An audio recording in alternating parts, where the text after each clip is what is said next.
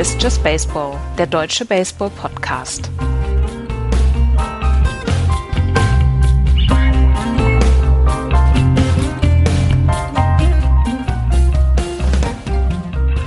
Terry Francona sollte eigentlich nur noch der Magier genannt werden. Er führt die Cleveland Indians, mal wieder mit einer Managing-Leistung nicht von diesem Stern zu Sieg Nummer zwei in Spiel drei in Wrigley Field. Das erste Mal seit 1945, dass ein World Series Spiel in Chicago ausgetragen worden ist, in Wrigley Field.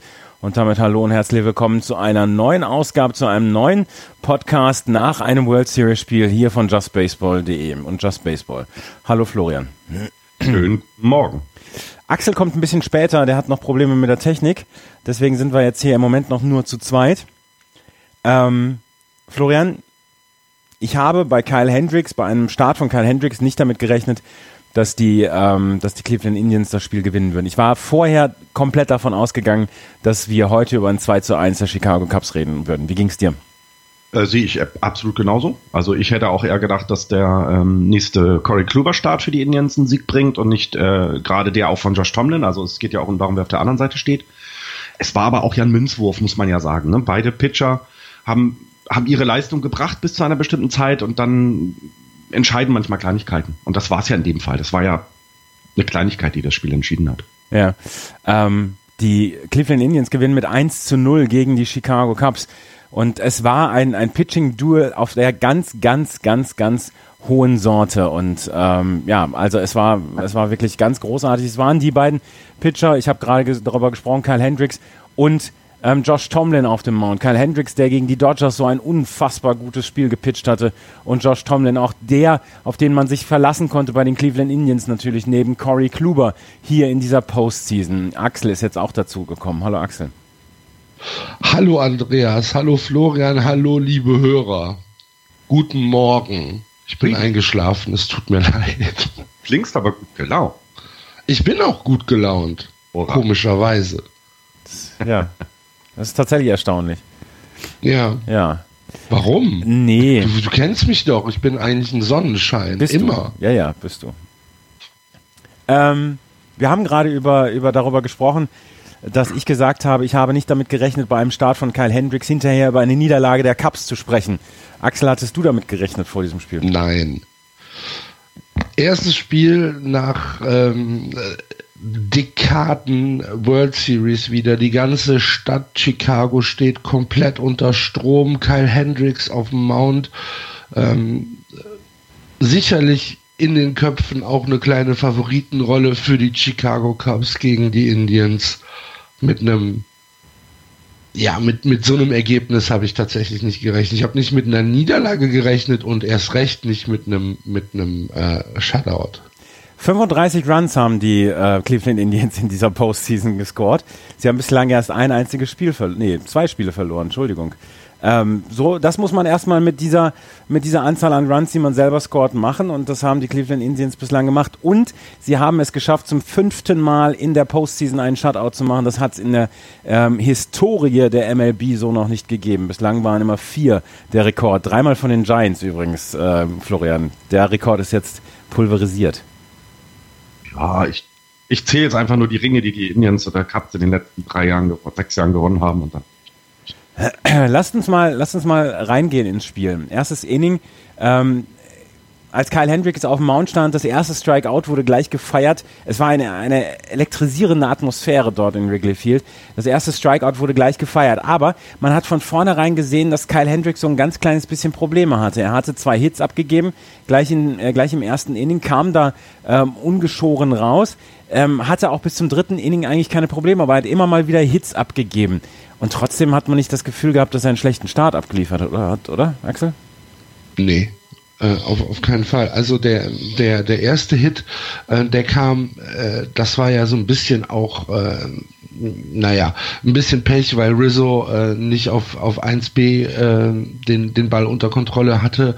Ähm, dann kam diese, dieser Pickup, ja, ähm, von Francisco Lindor. Wo wir beide noch geschrieben haben, Mensch, das darf, äh, das darf Lindor aber eigentlich nicht passieren. Ja. In so einem, in so einem äh, Start, das kann er vielleicht gegen Leicester probieren mit so einem, mit so einem weiten äh, Vorsprung von 1B, aber nicht gegen Hendricks. Und ähm, nee, dass das irgendwie ein, ein schlechter Start war, würde ich eigentlich gar nicht so gar nicht sagen. War so ein bisschen wobbelig, so ein bisschen nervös vielleicht, aber ähm, als dann ähm, ähm, als dann das dritte aus war und äh, die erste, der erste Fistpump kam, dachte ich so, ach, siehst du, ist er rausgekommen, alles wird gut. Ja, ähm, also Karl Hendricks hat, hat nicht wirklich viel falsch gemacht. Ich meine, er hat keinen Run abgegeben, von daher, ähm, da jammert man auf sehr hohem Niveau. Ihm gegenüber stand dann Josh Tomlin und der hat einfach auch nichts anbrennen lassen. Ähm, erstes Inning zum Beispiel, äh, Groundout von Dexter Fowler, Flyout von Chris Bryan, Anthony Rizzo mit dem Groundout. Da hatte Josh Tomlin erst neun Pitches auf der Uhr. Zweites Inning ähm, gab es dann ein Single von Ben Zobrist, aber dann Wilson Contreras mit dem Groundout, Jorge Soler mit dem Strikeout, Javier Baez mit dem Popout. Und auch Josh Tomlin hatte man das Gefühl, er war komplett in der Zone. Und dann haben beide Manager nach vier Innings beziehungsweise vier zwei Drittel Innings beide ihre äh, Starting Pitcher rausgenommen. Bei den kleinsten, bei den kleinsten Anzeichen von Schwäche ähm, äh, beziehungsweise von, von Stress haben sie ihre Starting Pitcher runtergenommen. Das ist auch das erste Mal in der Postseason-Historie gewesen, dass zwei Pitcher beim Stand von 0 zu 0 nach vier zwei Drittel Innings spätestens raus waren. Ja, sie müssen ja ein bisschen bisschen auch weiter schonen noch. Ne? Also wir kennen alle den, den, die jetzige verletzten Situation bei den Indians, also Indians und ähm, sie wollen tief in diese Playoff-Serie gehen oder brauchen sie jeden Mann, der, der einen starken und gesunden Arm hat und den brauchen sie dann auch über ein paar mehr Innings wieder. Ähm, und wie ich, also ich wiederhole mich da, es tut mir leid, aber seit September wissen die Indians, wie sie mit dem Pitching-Staff äh, Spiele gewinnen und dann ist mal an der Reihe, dass der Starting Pitcher früh gezogen wird. Also das ist, ist so, das wisst, das kennen die. Also ähm, für die ist es nichts Neues. Für uns Außenstehende, die die Indians über das Jahr vielleicht gar nicht so genau geguckt haben, ist das schon überraschend. Also ähm, bei der Anzahl an Pitches, die bis dahin da waren, auf beiden Seiten, rechnet man ja tatsächlich nicht. Komm, wir ziehen ihn jetzt mal am fünften. Nee, nee, nee, das, äh, das, da will man doch so weit gehen, dass es, äh, äh dass das Bullpen nicht so gebraucht wird. Aber ja, ja, die, die kriegen es immer wieder hin. Ne? Also die Indians kriegen es hin mit, mit, dem, mit dem, was sie da an Armen zur Verfügung haben, ähm, ja, keine Runs zuzulassen. Ich meine, ein Shutout gegen die Cubs, ich weiß nicht, wie oft ist es dieses Jahr gewesen, überhaupt, dass die Cubs einen Shutout hatten. Das, also, ist hervorragend. Ist auf jeden Fall schon das dritte Mal in der Postseason, dass, dass die Cubs gegen sich einen Shutout mhm. haben. Zweimal ja auch gegen die Dodgers. Ähm, also offensiv haben sie dann zwischendurch tatsächlich noch so, so ein bisschen ihre Probleme. Wir müssen Vielleicht allerdings. Kann ich noch mal ganz kurz ja? auf, der, auf, der, auf die Pitcher-Situation ja. zu sprechen kommen? Ähm, Terry Francona ähm, hat ja hat ja äh, Josh Tomlin rausgenommen, ähm, nach, nachdem äh, ähm, nachdem äh, ach Mensch, wie, wie heißt er denn? Wer war denn, wer war denn da? Ach, der ähm, Spieler halt. ach, nee. Es, es war auf, je, auf jeden Fall war äh, ein Spieler stand auf 2B. Und ähm, es ist 0-0 Bottom of the Fifth und ähm, du hast einen Spieler auf äh, einen Gegner auf der Second Base stehen. Ähm, du hast zwei, du hast zwei out und du hast Josh Tomlin da stehen und dann denkt sich Terry Francona, puh, den nehme ich jetzt raus, weil ja, ich habe ja noch Andrew Miller auf der Bank sitzen und ich darf keinen, keinen Run zulassen. Ähm, so wie du das gesagt hast, Florian, stimme ich dir voll und ganz zu. Man, man wundert sich, ich weiß nicht, wie viele Pitches er hatte, 60 oder irgendwie sowas, nach, ähm, nach vier, zwei Dritteln. Ach, ähm, aber wenn du dann die Möglichkeit hast, im Nachgang als Terry Francona mit Miller, Shaw und Allen dieses Spiel runterzugehen, wenn jeder, wenn jeder ein paar Innings pitcht oder ein bisschen über ein Inning pitcht, naja, dann machst es halt. Und Terry Francona macht halt einfach alles schlafwandlerisch sicher dieses Jahr. Und äh, bei den bei den Cubs war es ja so, dass Kyle Hendricks runtergenommen wurde, nachdem ähm, er Kipnis abgeworfen hatte. Kipnis, ähm, der dann dafür gesorgt hat, dass mit seinem ja, Hit by Pitch ähm, äh, Tyler Naquin äh, auf die drei gekommen ist und äh, Kyler Santana, äh, nee, nee, doch, ich glaube, Santana war, war dann auf der, auf der Second. Und ähm, Es war nur ein aus. Und dann hat äh, Joe Madden halt gedacht, okay, ich muss was tun, ich darf hier keine Runs zulassen und was passiert? Grimm kommt rein und Lindor geht sofort ins Double Play, so dass das Inning zu Ende war. Also letztlich haben beide Manager auch mit diesen Pitching-Wechseln alles richtig gemacht, aber es ist halt schon, es sieht alles so ein bisschen nach Magic Hands aus, finde ich. Ja, also ähm, auf der einen Seite, ja, Justin Grimm hat dieses Double Play initiiert von Francisco Lindor, der so ein ganz kleines bisschen der Ritter der traurigen Gestalt war gestern. Ähm, er hatte zwei Hits zwar, aber dann hat er, hat er dieses Pick-Off gehabt und dann ist er in dieses Double Play rein und da gab es so ein ganz kleines bisschen auch eine seismische Eruption dort in, den, im, im, in der Mitte der USA, dort bei den, in der Nähe oder beziehungsweise in Windy City, weil als das Double Play kam, hat man gedacht, wow, vielleicht war das die größte Chance der ja. äh, Cleveland Indians hier ja. einen Run zu scoren. Und dann Jorge Soler war auf der Second Base und Joe, äh, ähm, ähm, Terry Francona hat hinterher gesagt, er wollte Kyle Hendricks nicht gegen Pinch-Hitter Miguel Montero ranlassen. Und Montero musste dann gegen,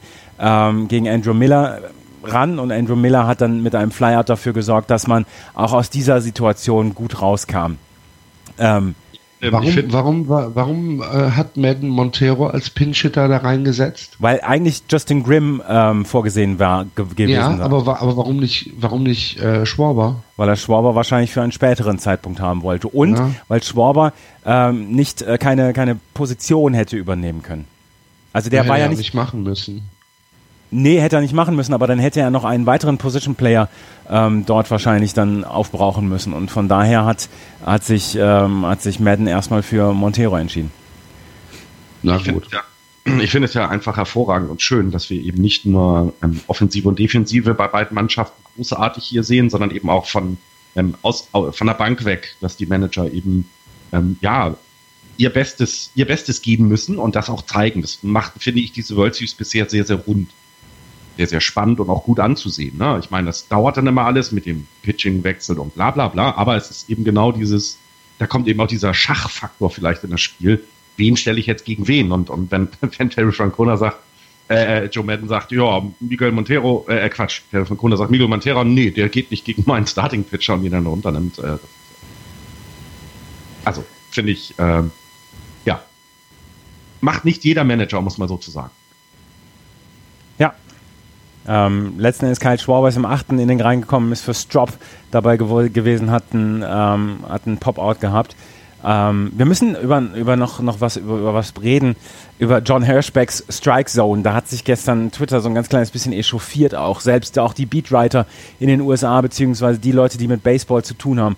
John Hirschbeck hatte eine unglaublich großzügige beziehungsweise äh, wackelige Strike Zone. Entweder, also Josh Tomlin zum Beispiel hatte einen Walk abgegeben, der, wo der, wo der Full Count Wurf so fast, fast Zentrum, im Zentrum war, dass das äh, ein Skandal war, dass das als Walk gewertet worden ist. Josh Tomlin hat 174 Innings in der Regular Season gepitcht und hat einen Lead-Off-Hitter zweimal wegen Walk of Base gelassen. Zweimal. Und dann heute. Und ähm, Mike Napoli hatte schon im ersten Inning, ist er, ähm, ist er so ein ganz kleines bisschen ähm, wütend gewesen. Aber diese Strike Zone, die war tatsächlich, ähm, ich hatte die ersten vier, fünf Innings, hatte ich das, das Gefühl, sie war so ein ganz kleines bisschen Pro-Cups Anti-Indians. das das war wahrscheinlich unabsichtlich von John Hirschbeck, aber er hat nicht dazu beigetragen, dass das ein ganz, ganz cleanes Spiel war.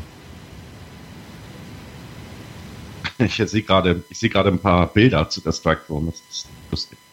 Ja, sehr, sehr lustig. Also er hat tatsächlich ganz klare Strikes als Balls gewertet und ganz klare Balls als Strikes gewertet. Ich meine, äh, natürlich kommt da noch das Pitch-Framing dazu, aber trotzdem, das war keine gute Leistung und Joe West ist noch gar nicht auf dem Mount. Und dann habe ich so ein bisschen Twitter.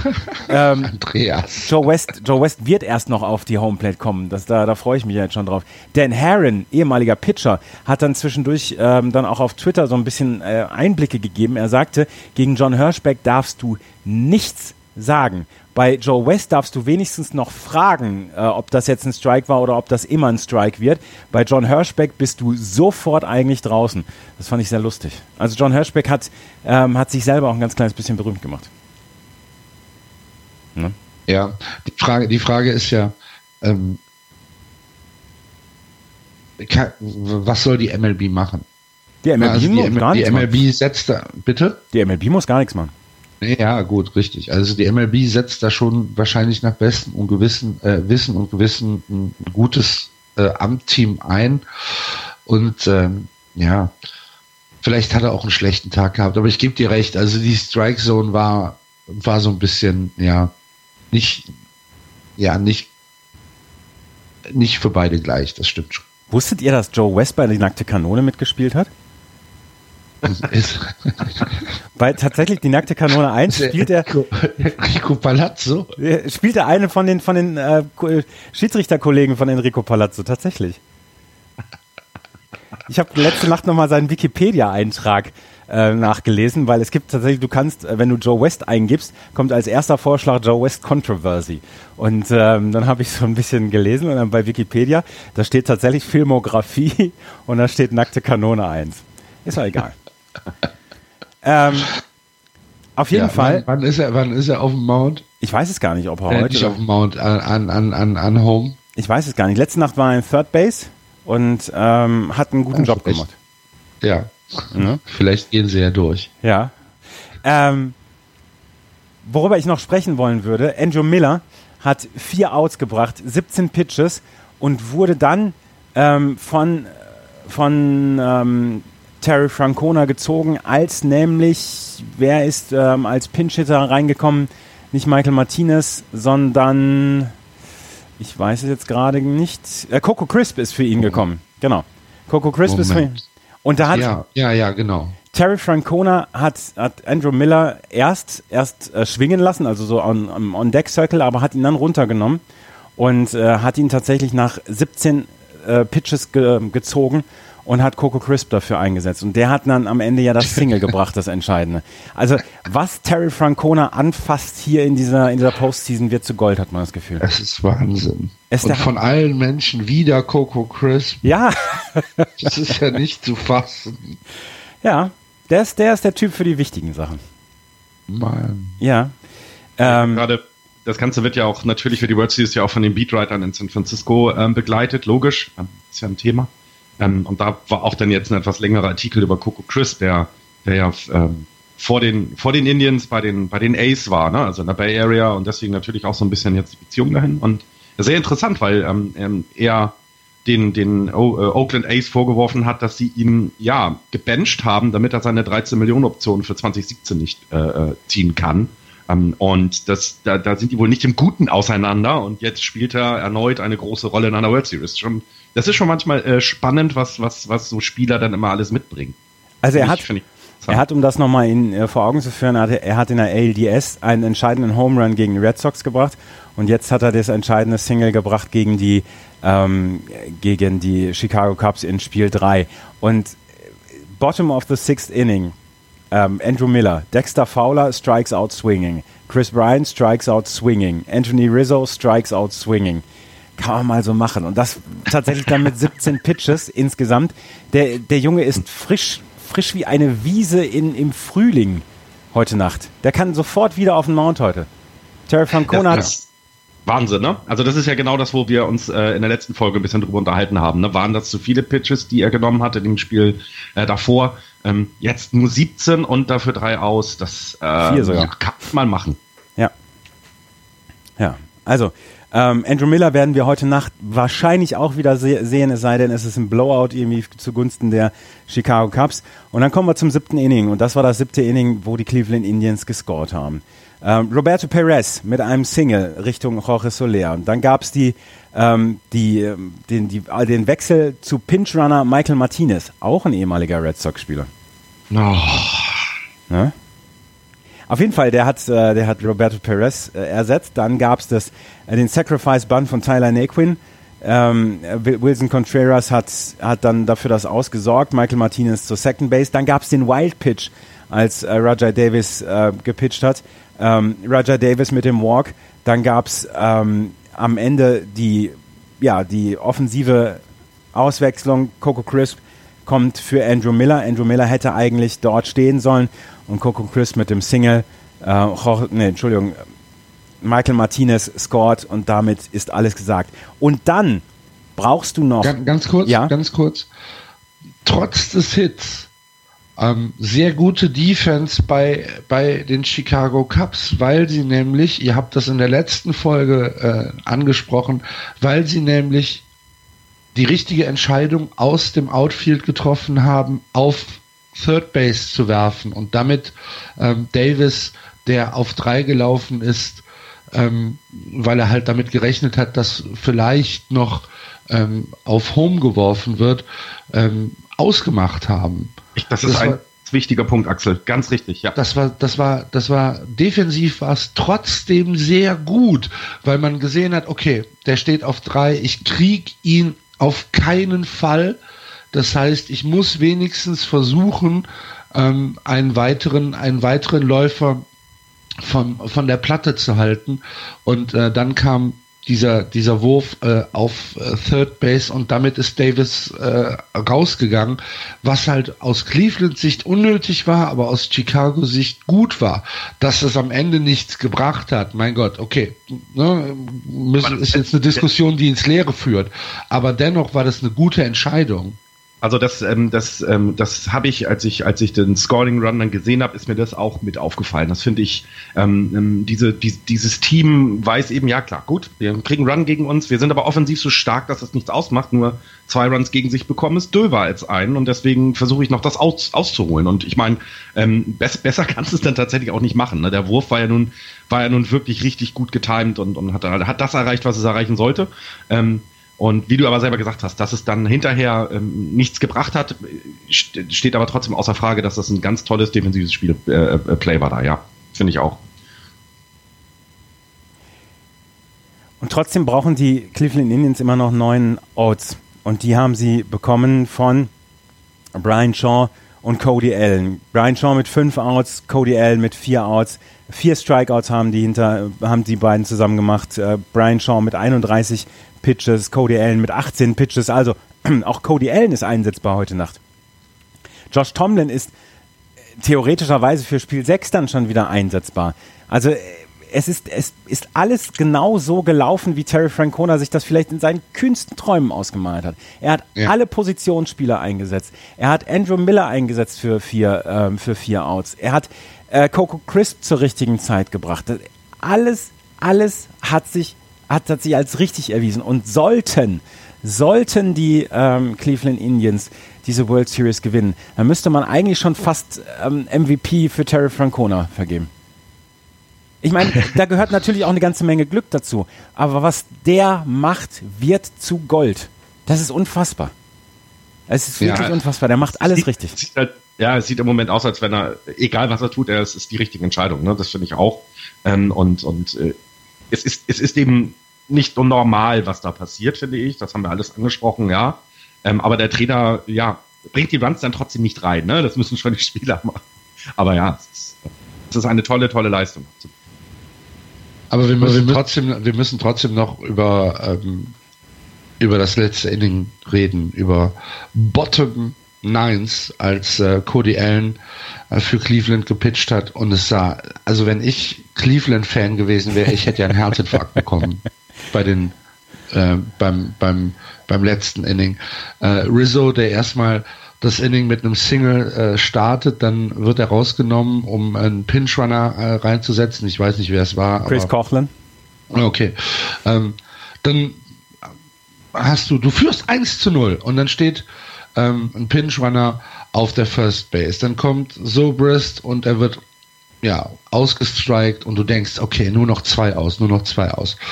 Und dann ähm, kommt ähm, noch ein, ich glaube, da kam noch ein Aus. Vor, bevor alles. Also Ben Zobrist mit dem äh, Swinging Strikeout und danach äh, Wilson Contreras mit dem Groundout. Ähm, ja, genau. Aber da, aber da ist dann der, der Pinch-Runner äh, auf, auf zwei gegangen. Genau, genau. Genau. Und dann kommt Hayward und Mike Napoli verkackt. Ja. Auf der, auf der First. Und dann denkst du dir, ach du liebe Güte, ich brauche noch ein Aus. Ja. ja. It goes through Buckner, weißt du?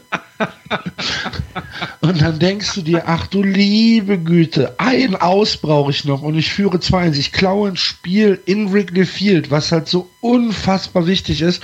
Und der macht da einen Fehler, ähm, dass, dass Hayward auf eins sicher ist und, ähm, und äh, der, der Pinch-Runner auf drei laufen kann. Und dann und, und dann kommt und dann kommt auch noch ein, ein Stil von ja. Hayward und auf einmal steht's, stehen Läufer auf drei und auf zwei. Es braucht und, ein Single, um das Spiel zu gewinnen für die. Und genau. Und es ist ein Pitch, ein Hit und du hast das Spiel dann noch verloren, mhm. weißt du? Oh, ich wäre, ich, ich hätte, ich hätte, ich hätte einen Herzinfarkt gekriegt. Ja, ja, Indians-Fans. Also die, die, die drei, die drei Jungs, mit den Indianerkostümen aus Teil 1, die hätten diese Situation wahrscheinlich nicht überlebt. Nee. Nee, es ist, ähm, es ist tatsächlich, äh, also das war tatsächlich nochmal Spannung auf dem aller, allerhöchsten Niveau. Und man stelle sich vor, Jason Hayward, der kein Bein an die Erde bekommen hat in dieser Saison, hätte diesen Home Run geschlagen oder so, dann wäre ja, dann hätte sich ja irgendwas verschoben in dieser Weltenordnung. Dann wäre ja, äh, wäre jetzt ja Nacht in Deutschland und, und Tag in, in Chicago. Die hätten ja, da wäre ja irgendwas passiert. Aber tatsächlich dann äh, mit äh, Cody Allen hat dann einen wirklich diesen äh, Elevating Fastball geworfen und Javier Baez ähm, konnte nicht an sich halten und schwingt da durch und trifft den Ball nicht und damit war es Ballgame für die Cleveland Indians. Sie führen mit 2 zu 1 und heute Nacht wird Corey Kluber auf den Mount gehen und John Leckie für die Chicago Cubs. Es ist eine unglaubliche Tiefe, die die Chicago Cubs hier auf den Mount stellen können. Ähm, in Spiel 4 der vierte verschiedene Pitcher und man hat nicht das Gefühl, man hat einen großen Qualitätsverlust. Ähm, ich bin sehr gespannt auf dieses Spiel 4, muss ich ganz ehrlich sagen. Ich habe nicht damit gerechnet, dass die Cleveland Indians Spiel 3 klauen würden und dass sie auf jeden Fall, ähm, egal was passiert, nochmal nach Cleveland zurückkommen. Und das ist ja vielleicht das, wo die, wo die Indians sich sagen können, okay, das passt schon jetzt erstmal, oder? Die sind in einer unglaublichen guten Situation jetzt. Klar, für die Indians ist, äh, ist Spiel 3 absolutes, absolutes Gold, dass sie ähm, ja ihren ihr, ihr Ziel, ihr Minimalziel, mindestens ein Spiel in äh, Chicago sich zurückzuholen, nachdem sie Spiel 2 verloren haben zu Hause, ähm, haben, sie, haben sie geschafft. Der Druck ist 100% bei den Cups. Der Druck muss ja immens sein für die, für die Cups-Spieler. Ähm, und für, für die Cleveland Indians ist dieses, ist dieses, äh, ist dieser Sieg absolutes Gold wert. Und äh, du hast schon gesagt, Corey Kluber, heute, heute auf dem, äh, auf dem Mount. Tja, da kann man mal locker und beschwingt rangehen, würde ich sagen. ich glaube aber, das genau, vielleicht ist es genau das, ne? Ich hatte jetzt auch so von den, von den Spielen, wo ich gedacht habe, dass die Cups äh, noch eins in den, äh, dass die, die Indians noch eins in, in Chicago klauen, war eigentlich genau dieses äh, Spiel von Corey Kluber das. Und ähm, was, vermutlich geht es heute, keine Ahnung, 47 zu 2 aus. die Cubs verprügeln ihn äh, im ersten Mount, äh, im ersten Inning vom Mount runter. Keine Ahnung. Also ähm, ich finde, das ist das Spannende an dieser Serie, so dieses ähm, dieses Pitcher-Duell. Natürlich bedeutet das ja viel, aber es ist eben nicht so eindeutig. Ne? Also das ähm, und, und die Cubs haben es gezeigt. Die haben gegen die Dodgers zurückgelegen. Ähm, die haben gezeigt, dass sie sich davon auch nicht beeindrucken lassen, selbst zu Hause. Also das äh, super spannendes Spiel und ähm, ich auch auch hier soll selbst wenn die Indians gewinnen, es ist echt noch nichts entschieden. Ne? Danach müssen sie wieder in die ähm, die weiteren äh, Player bringen, hier mit, mit Trevor Bauer dann gegen John Lester. Ja, ich möchte auch nicht echt, ich möchte nicht am Schlag stehen, wenn John Lester im Moment pitcht. Also das ähm, nichts ist, ist vorentscheidend auch in dem Spiel. Das finde ich, finde ich ganz. So. Also mit äh, John also wir geben ja gerne mal, wir geben ja gerne mal, ähm, naja, un unsachliche Prognosen ab. Aber ähm, wenn die Indians, falls die Indians heute Nacht Spiel 4 auch gewinnen und mit 3-1 vielleicht dann 3-2 zurück äh, nach, nach Cleveland gehen, glaube ich, haben sie die Serie gewonnen. Ich sage überhaupt nichts. ich mag aber auch keine Prognose abgeben, weil. Ähm Darum mache ich es für euch. Einer muss es ja tun. Der Job ist dreckig, aber einer ja. muss ihn machen. Und ich habe mich und ich habe mich schon häufig genug verbrannt dabei. Auf jeden Fall, heute, heute kommt mit John Leckie auch nochmal endlich mal wieder so eine Prise Hass mit ins Spiel. Das hat dieser Serie noch so ein ganz kleines bisschen gefehlt. Die sind alle zu nett miteinander. Heute kommt ja, John Leckie. Spielen sie auch gut. Dafür spielen sie auch zu. Ja. Also das, ähm, ja, aber ja gut, warum nicht? Aber ähm, ich habe übrigens mal geguckt, wenn die Hörer jetzt noch ein bisschen Geld für mich übrig haben, ne?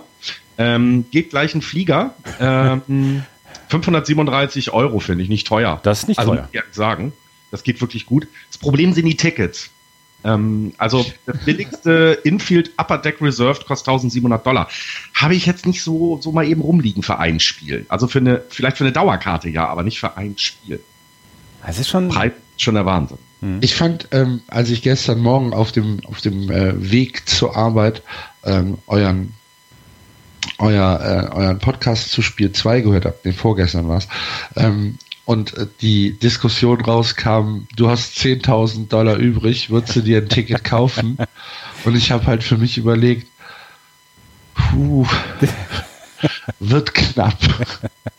wird, ne, wird ein Coinflip, weißt Ja. du? Wird so, wird so, ja, hör mal, tut mir leid, wir können diesen Monat nichts mehr essen und dein Auto ist auch gestrichen. Aber, aber, ich habe Bilder gemacht. Tolle Bilder. Hab ich Ich, ich habe einen Foulball gefangen. bitte? Ich habe einen Foulball gefangen. Ich habe Foulball gefangen, genau. Er wurde zwar als Interference gewertet, aber ich habe ihn. Aber ähm, Bartman. ein- eins noch, diese Serie hat hält schon nach drei Spielen alles, alles, was sie versprochen hat, oder? Absolut. Was für ein Traum. Absolut. Aber es ist auch, es ist eben, und ich, ich meine, das, das sage ich jetzt seit, seit Spiel 1, es ist so, sind so viele Geschichten. Ne? Es ist so viel, ähm, 21 Jahre. Also ich, ich kann es mir nicht vorstellen, wie das für jemanden sein muss, der jetzt, keine Ahnung, 86 ist, der sein ganzes Leben lang äh, darauf gewartet hat, wieder mal ein Spiel der Chicago Cup in den World Series.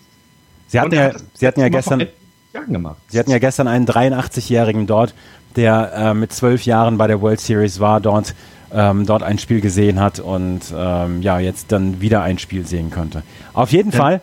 in Murray, ne? Ich meine, ist auch so eine Geschichte, ne? Ähm, ähm, das, wir, hatten, ähm, wir hatten das Thema, als die Giants gegen die Cubs gespielt haben. Da haben wir alle in Trauer gesagt, na ja, wir würden halt gegen Bill Murray, würden wir halt eben äh, Robin Williams packen, weil das ein absoluter Die Hard äh, Giants-Fan war. Und wenn du, wenn du ihn anguckst, also so ein, so ein Typ, der alles erlebt hat in seinem Leben, der wahrscheinlich in Geld schwimmt und der sitzt da wie ein kleiner Junge und zittert und bippert mit seinen Cubs. Wahnsinn. Hat dafür aber, hat dafür aber eine 1A äh, Take Me Out to the Ball Game gebracht. Ja. Auf den Punkt. Lippen gehört? Oh Gott. Also, Spiel 4 heute Nacht. Corey Kluber gegen John Leckie. 2 Uhr. Heute Nacht werden auch die Uhren zurückgestellt. Das heißt, Spiel 5 wird dann um 1 Uhr morgen von Sonntag auf Montag die Nacht äh, nicht angepfiffen, sondern angeworfen. Ähm, wir melden uns morgen Vormittag wieder mit Zusammenfassung zu Spiel 4. Und ansonsten, ja, freuen wir uns, wenn wir alle das heute Nacht wieder zusammen gucken. Bis dahin, bleibt uns gewogen. Tschüss. Tschüss. Tschüss.